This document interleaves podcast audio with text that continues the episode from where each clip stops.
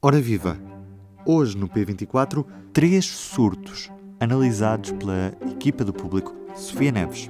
Nós tivemos a ideia de fazer eh, um trabalho como este, onde pudéssemos ver como é que evolui um surto e como é que o contágio acontece na prática, porque nós temos muita ideia de ah, a Covid propaga-se e uma pessoa transmite a outra, mas não vemos isto acontecer, então é difícil de imaginar. E vimos um trabalho semelhante a este no, no El País mas o País pegou em surtos que aconteceram na China, que não era tão próximo para o leitor. Então nós pensamos, será que com a, com a ajuda das autoridades de saúde conseguimos detalhar desta forma surtos portugueses?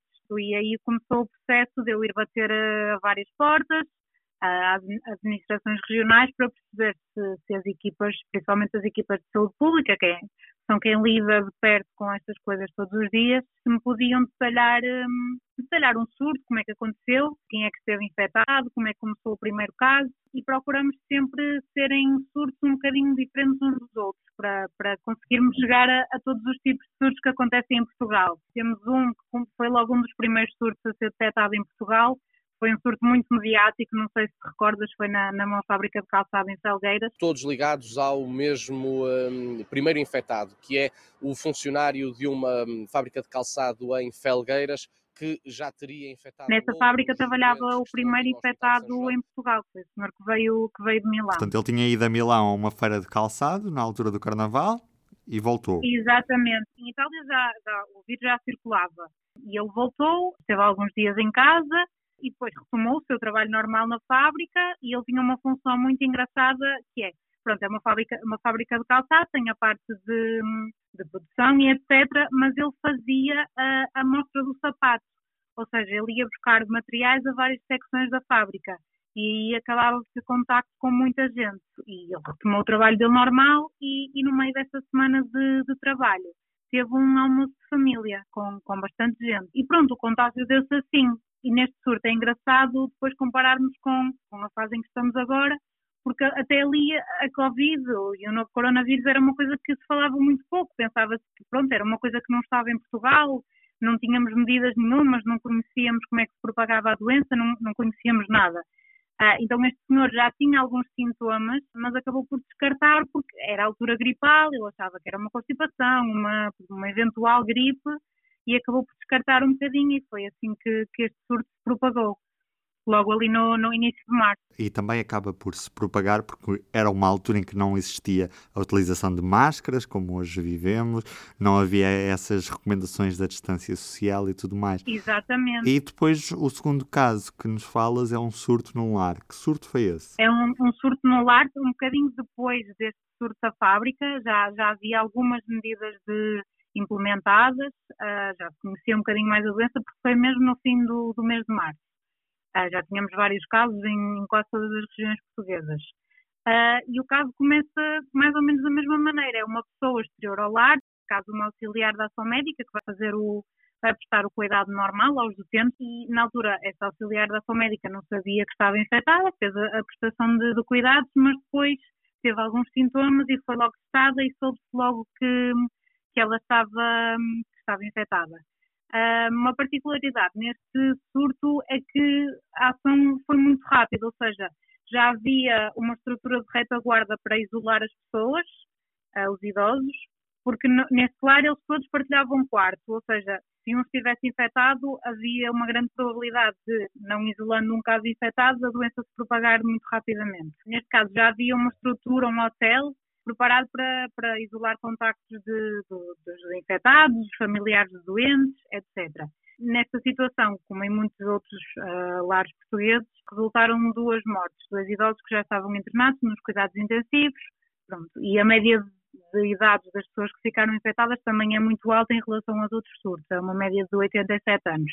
Como já sabemos, a Covid afeta de facto os mais velhos e, e, e, pronto. E nesta quarta-feira sai também o último caso desta série que aborda uma obra. Uma obra também é muito interessante porque já foi numa fase ainda mais avançada da pandemia em Portugal, já foi no mês de maio, ou seja, nós já, já tínhamos a obrigação de, de usar máscaras em espaços fechados e em sítios onde estivesse muita gente, já sabíamos que tínhamos que respeitar o distanciamento, a desinfecção das mãos, já sabíamos essas regras todas. Mas por ser num, numa, numa obra a céu aberto, imaginemos que é uma estrutura onde não há janelas, não há portas, etc. Os trabalhadores tinham um bocadinho menos de cuidado a respeitar essas regras. Ou seja, não usavam todas as vezes máscara, havia a partilha de objetos, uh, como é normal numa obra, uh, sem haver a desinfecção depois. Uh, mas o médico que me, que me, contou este surto diz que, que, não acredita que essa tenha sido a, a maior via de transmissão. O que terá acontecido foi que estes trabalhadores partilhavam não só as boleias, porque eram de conselhos muito próximos, então iam todos juntos em carros e em carrinhas e etc. Partilhavam as boleias e partilhavam os horários de refeição uns com os outros. Ou seja, nestes momentos de maior relaxamento, pronto, a Covid aproveitou a deixa e, e espalhou-se muito rapidamente. Este foi o, o, maior surto destes três. Teve, não quero dizer errado, mas mais de, acho que são 45 casos confirmados, de entre 119 trabalhadores. É um número ainda, ainda alto porque, por exemplo, um, estou agora a recordar os primeiros dias, há um trabalhador que é infectado, é um eletricista, uh, mas ele não esteve muito tempo na obra, esteve apenas um dia eles iam trocando de, de, funções, etc. Um dia trabalhava nesta obra, outro dia noutra.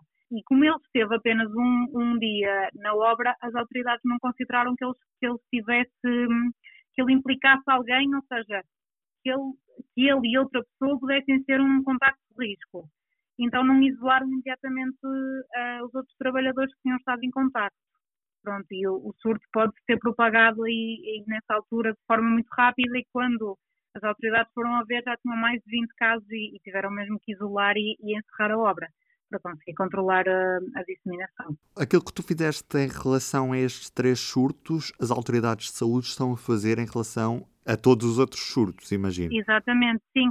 A dificuldade, não diria dificuldade, mas a, a lentidão de arranjar esta informação tão detalhada é que, como este surto, as autoridades de saúde, os delegados, devem ter que lidar com dezenas ao mesmo tempo enquanto uns estão a começar, os outros estão a acabar, e por vezes não são surtos com, com 40 contactos, são surtos com, por exemplo, o primeiro surto da fábrica, nessa altura uh, as guidelines eram isolar todos os contactos de um contacto positivo, porque a doença ainda era nova, tínhamos poucos casos e era uma forma de prevenção.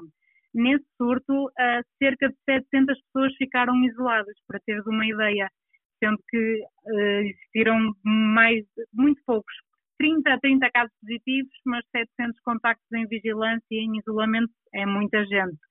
Uh, e isto era no início da propagação. Agora, sendo que nós temos mais de 4 mil casos diários, 5 mil, consegues imaginar qual é a dimensão destes surtos e, e da, das pessoas que, que, as autoridades de saúde têm que contactar todos os dias. Sofia, fica o conselho para as pessoas passarem pelo site do público, em público.pt barra coronavírus. Estão lá os três surtos, muito bem descritos e com uma grande infografia também a acompanhar. É verdade. Um ótimo trabalho da nossa equipa de infografia, como sempre. Obrigado, Sofia. Obrigada, Ruben. Fica o conselho. Eu sou o Ruben Martins e do P24 é tudo por hoje. Estou de regresso amanhã. Até lá. O público fica no ouvido.